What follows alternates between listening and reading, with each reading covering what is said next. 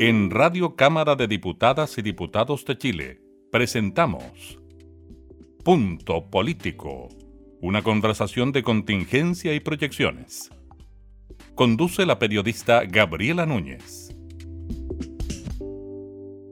Hola, ¿qué tal? ¿Cómo están? Bienvenidos a una nueva edición de Punto Político. Conversamos con nuestros jefes de comité jefes de bancada sobre lo que está ocurriendo con su labor como parlamentarios a la hora de tramitar distintos proyectos de ley. En esta oportunidad nos acompaña la diputada Alejandra Sepúlveda. Ella es eh, jefe del comité de la Federación Regionalista Verde Social, comité mixto, humanista, también incluye a los ecologistas verdes y a los independientes y representa el distrito 16 en la región de O'Higgins. ¿Cómo está, diputada? Muchas gracias por recibirnos. No, muchas gracias a ti, Gabriela, y contenta además de estar eh, contigo en, este programa que además es de la televisión de la Cámara, que, tiene harto éxito, ¿ah? ha, ha, tenido harto contacto en esta semana. Muy bien, muchas gracias. No, esta semana hemos estado ahí top, top, top. Diputada, bueno, queríamos hablar con usted sobre su rol de jefa de comité en estos momentos que han sido tan complejos eh, para nuestro país. Nos imaginamos que ponerse de acuerdo en proyectos de ley que sean del Ejecutivo, que quizá a ustedes no convence tanto, es una tarea bien compleja. Bueno, yo creo que, que, en sí mismo es una tarea muy, muy compleja, pero además tienes que agregar a esta complejidad el que, el que no nos vemos, el que no nos vemos, el que tenemos que hacer, ¿no es cierto?, toda la coordinación, eh, precisamente por estos sistemas de, de, de Zoom, de, de, tratar, ¿no es cierto?, vías telemáticas, de ponernos de acuerdo en las votaciones, de discutir. Entonces, fíjate que mm, yo pensé que iba a ser mucho más difícil, pero de todas maneras tiene un grado de complejidad que, porque no todos los diputados saben de todos los temas, por lo tanto, pero sí tenemos que votar en todos los temas. Y frente a eso, la discusión, por ejemplo, muy rica que se produce eh, cuando almorzamos, siguen siendo reuniones, siguen siendo momentos de discusión, o en la sala, frente a un artículo, una indicación, etcétera, tú puedes discutir o puedes ver cuál es el punto de vista de la persona que, más entiende del tema, o si tú tienes alguna experiencia distrital, etcétera. Sí, creo que ha sido, ha sido complejo en términos de, de, la discusión y todo, pero, em, y en relación con el gobierno también, porque tú no tienes a todos los ministros hoy día en, la, en la, sala, ni a su jefe de gabinete, ¿no ni, ni a los directores de servicio, que también era parte importante de los que venían al Congreso permanentemente. Em, yo creo que además, porque el gobierno, lamentablemente, en, en, esta, en esta pandemia, no, no ha escuchado, o sea, ha pretendido que nosotros apretemos el voto a favor y que las cosas pasen sin mayores discusiones. Y yo creo que, que, no es así. El Parlamento, nosotros tenemos además una experiencia, una visión de cómo tiene que desarrollarse el país y una visión además en este minuto tan, tan complejo que estamos, que estamos viviendo. Nosotros pensamos que, que, aquí lo más importante para irse a cuarentena o para enfrentar la pandemia, la familia necesita, necesita, necesita recursos urgentes, urgente. Y, y, para eso incorporar, hay una disyuntiva siempre entre incorporar recursos a las personas, a la familia o a la empresa. Bueno, y, y, eso, pero, pero ha sido difícil, fíjate Gabriela, en este, en este tiempo. Yo creo que hasta ustedes también.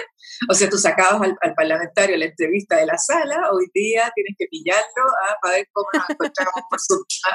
Eso. Diputada, y en relación a eso mismo, eh, usted representa un comité de oposición, eh, pero eh, bien variado, ¿no? Están los regionalistas, están los humanistas, están los ecologistas y también están los independientes. ¿Cómo lo hace usted para de alguna manera congregar esas fuerzas, aunar criterios y tomar decisiones de alguna manera tomando en consideración todas esas opiniones? Mira, primero con mucho respeto. ¿ah? Yo creo que uno no puede, como jefe de bancada, imponer absolutamente nada. Eh, además, porque tenemos una suerte de, acuerdo más bien administrativo en relación a la, bancada, aunque yo debo decir que cuando nos toca votar coincidimos, coincidimos en, muchas cosas. O sea, con, con, los ecologistas, por ejemplo, con, con Félix González, yo creo que tenemos casi un 90% de coincidencia. Lo apoyamos en todo lo que tiene que ver con materias ambientales, además está la comisión, la comisión de, recursos naturales, em, presentó una indicación muy importante también en términos del, retiro del 10%, entonces no hemos tenido ninguna, ninguna dificultad.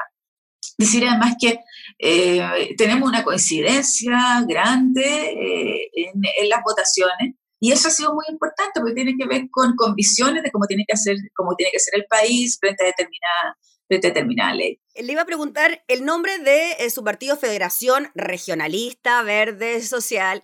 Más encima, diputadas son diputados de regiones que están en distintos lugares. El, el diputado Velázquez eh, en Calama, el diputado Mulet eh, también hace lo suyo en el norte, eh, usted también por la región de O'Higgins, el diputado Alinco Aysén. O sea, además, físicamente, cuesta que puedan congregarse. Sí, cuesta, cuesta mucho, por eso que el Congreso es el que nos une físicamente. Pero fíjate que, que mm, en términos de la idea no nos cuesta nada.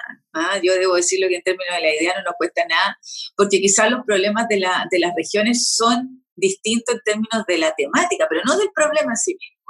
Entonces, lo que tiene que ver con, con los recursos naturales, con la falta de, de, recursos en las regiones, el que peleamos por las rentas regionales, el que tratemos nosotros de impulsar los gobernadores regionales, sea, yo creo que el sentimiento regionalista, el sentimiento regionalista, mira lo que te pasa a ti en Valparaíso también. Entonces, el sentimiento regionalista es muy potente en el, en el, en el país. Y yo creo que cruza, cruza las ideas y, claro, puede ser que, que, podamos tener con Alico comiéndonos un cordero, ¿ah? comiéndonos un cordero discutir eso, puede, ser que con, que con un pico sour de allá de la zona de Mulet o, o, en, o en el norte, no sé, con, con estas cosas dulces tan ricas que tienen allá.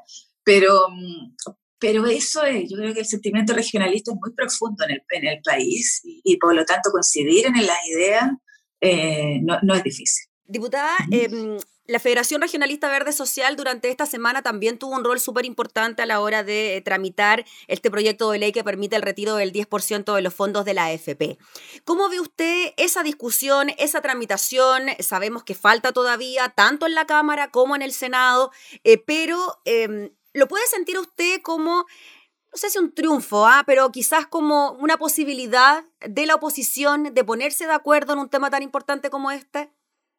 Mira, primero nosotros, este, esta, esta, este retiro tiene harta historia porque nosotros presentamos un proyecto de ley en los primeros días de abril para entregar al gobierno una posibilidad de retirar estos fondos dados que nosotros veíamos que la cosa venía muy, muy mal. Eh, lo declararon inconstitucional, no pasó en la primera etapa. Eh, en el segundo, en el segundo, el segundo intento, ah, el segundo intento hicimos esta reforma constitucional, por la cual no, no lo pudieron eh, eh, eh, encontrar inadmisible porque era, era precisamente una reforma de la Constitución, por eso quedó así. Y eso lo presentamos el día 20 de abril. Y esperando además que el gobierno pudiera incorporar, ¿no es cierto?, em, recursos a la, a la familia, recursos que permitieran decir, ¿sabes qué? No es necesario el retiro del, del, 10%. Entonces, frente, frente a eso, yo creo que a nadie le gusta retirar los recursos de, de, de las pensiones.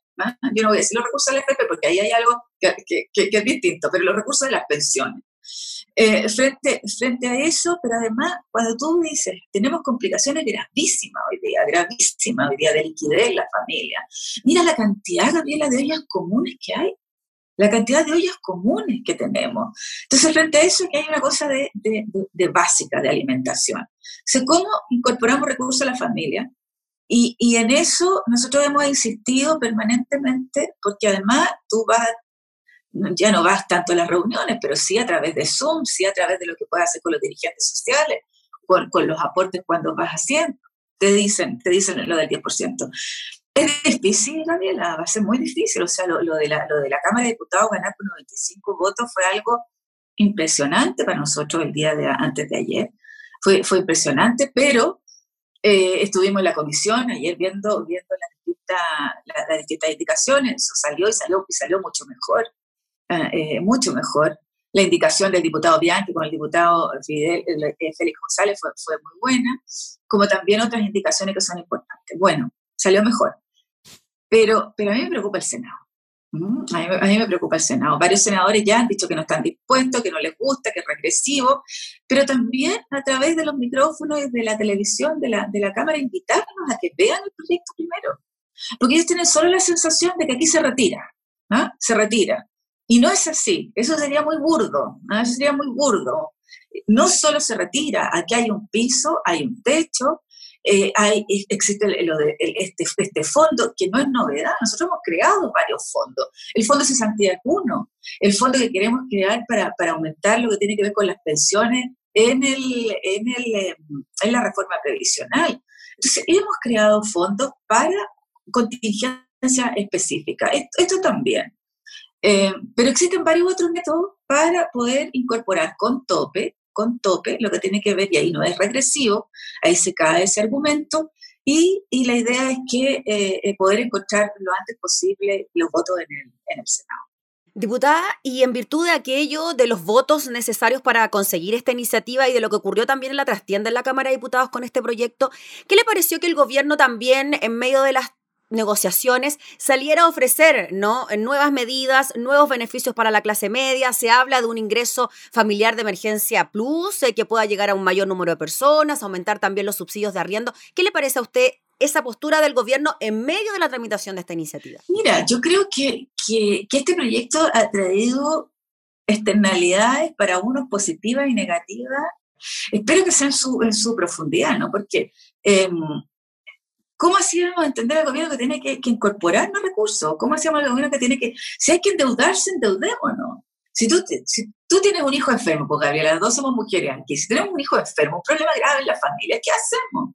¿Ah? O sea, no, no endeudamos, no endeudamos, tratamos de sacar a nuestro hijo, a nuestro hijo, a nuestra hija adelante, como sea, como sea, y nos endeudamos y veremos cómo, cómo después vemos las cosas, pero no podemos dejar ni que muera, ni que sufra, ni que, ni que, pase, ni que pase hambre. O sea, eso, eso es de una lógica básica cuando uno mira la microeconomía. Yo entiendo la macroeconomía, pero la microeconomía también es importante de, mirar. Y, y, yo creo que el gobierno saca el sombrero, ¿no? Saca el sombrero frente al retiro del 10% y de alguna manera para compensar y tratar de convencer a sus diputados y diputadas que, que voten en contra de este, de este proyecto. Eh, pero son puros anuncios, todavía no sabemos qué es lo que pasa. Y la letra chica ha sido mucha. Mira el COVID, el COVID que iba a llegar a una gran cantidad de personas, de familia, llegó solo a un millón, a un millón cien familias. Estamos, nosotros estamos llenos de reclamos, ¿ah? de gente que no le está llegando el, instrumento, los recursos. Bueno, frente, frente a eso, yo, espero que el gobierno entienda, me, me encantaría, Gabriela, que entendieran que nos sentemos a la mesa a discutir cómo lo hacemos mejor, con este retiro. Eso es lo que nosotros esperamos y es el llamado que yo hice en la, en la sala. O sea, tratemos de, sentémonos, ya esto está aprobado, está aprobado en general y si seguimos así se, va a ser ley, va a ser una modificación a la Constitución. Entonces, sentémonos en la mesa y busquemos la mejor forma, no del retiro, porque eso va a estar aprobado, ¿ah? y, no una cocina ni entre gallo medianoche, sino cómo hacemos que le llegue mejor a la familia y no tengamos las repercusiones en las pensiones, que todos los expertos que tuvieron en la Comisión de Constitución, ¿no es cierto?, la mayoría dijeron que iba a ser una disminución entre 2 mil pesos y 20 mil pesos en las jubilaciones si una persona retira. ¿Mm? Es Diputada, eh, queda todavía año, queda todavía pandemia, lamentablemente, y usted sigue siendo jefa de comité. ¿Cuál es su desafío eh, para este año? Eh, también en materia legislativa, en materia de aunar criterios, en materia de, no sé, mantener unida a la oposición, a su sector. ¿Cómo, ve usted los meses que quedan eh, de este año? Ah, mira, es difícil ponerte una meta, una, una, meta como jefa de, de bancada cuando primero estamos tratando de sobrevivir, ¿no? ¿Ah? Cuando estamos tratando de, sobrevivir en esto lo, y, tener la sensación del día a día, ¿no? Del día a día, no por una cosa de proyección muy a largo plazo. Lo, segundo es que em, yo creo que la, unión de, la, de la oposición, pero no unión por sí misma, no unión, o sea, no, no una unión etérea, ¿no? No, no porque tengamos que estar unidos, sino una unión en términos de cómo proponemos al país eh, o, que, o, aprender a escuchar al país, ser capaz de proponer y ser un instrumento, ¿no es cierto?, para, para, las cosas que se necesitan. Y, y, yo creo que, fíjate que si hay algo que logró el retiro de este 10% con un piso y un techo, fue esa unión. Y fíjate que el común denominador de esa unión no fue el que fuéramos oposición y que nos uniéramos, porque yo creo que esa es la, es la unión que es muy etérea. Si no fue una unión por cómo resolvemos un problema frente al, al, país. Y eso tiene mucho más sentido. Ser oposición de cómo resuelves problemas para, para enfrentar, ¿no es cierto?, que los problemas que tienen las personas, la familia, la, la, ciudadanía. Eso tiene sentido. Y, y, yo creo que si caminamos por ese rumbo, si caminamos por ese rumbo, frente a lo que está ocurriendo en la pandemia, frente a lo que va a ocurrir post pandemia, frente a un posible estallido social que pueda venir también post pandemia, todo eso hace sentido si, miramos el país, ¿no es cierto?, de, cómo podemos solucionar a través de, los votos y de la unión que podamos, podamos tener. Eso. Muy bien, pues diputada Alejandra Sepúlveda, le agradecemos enormemente por hablar de estos temas junto a usted, le deseamos mucho éxito en su labor también como jefa de comité, porque sabemos que del éxito de cada uno de los jefes de comité del Congreso está el éxito también del país, así que por eso nos interesa hablar tanto con ustedes. No, y muchas gracias a ustedes por la labor que hacen, por estar comunicando, ¿no es cierto?, la, la, distinta, la distinta labor que nosotros, que nosotros hacemos. Y, además porque sabemos que en, estos minutos es, bien difícil dado los riesgos de cada uno, ¿correcto? Así que un besito, Gabriela, y muchas gracias. Gracias, diputada, que esté muy bien. Gracias. Era la diputada Alejandra Sepúlveda conversando en una nueva edición de Punto Político. Nosotros nos volvemos a reencontrar en una próxima oportunidad. Que esté muy bien. Hasta entonces. Esto fue Punto Político, una conversación de contingencia y proyecciones. Radio Cámara de Diputadas y Diputados de Chile, acercando las leyes.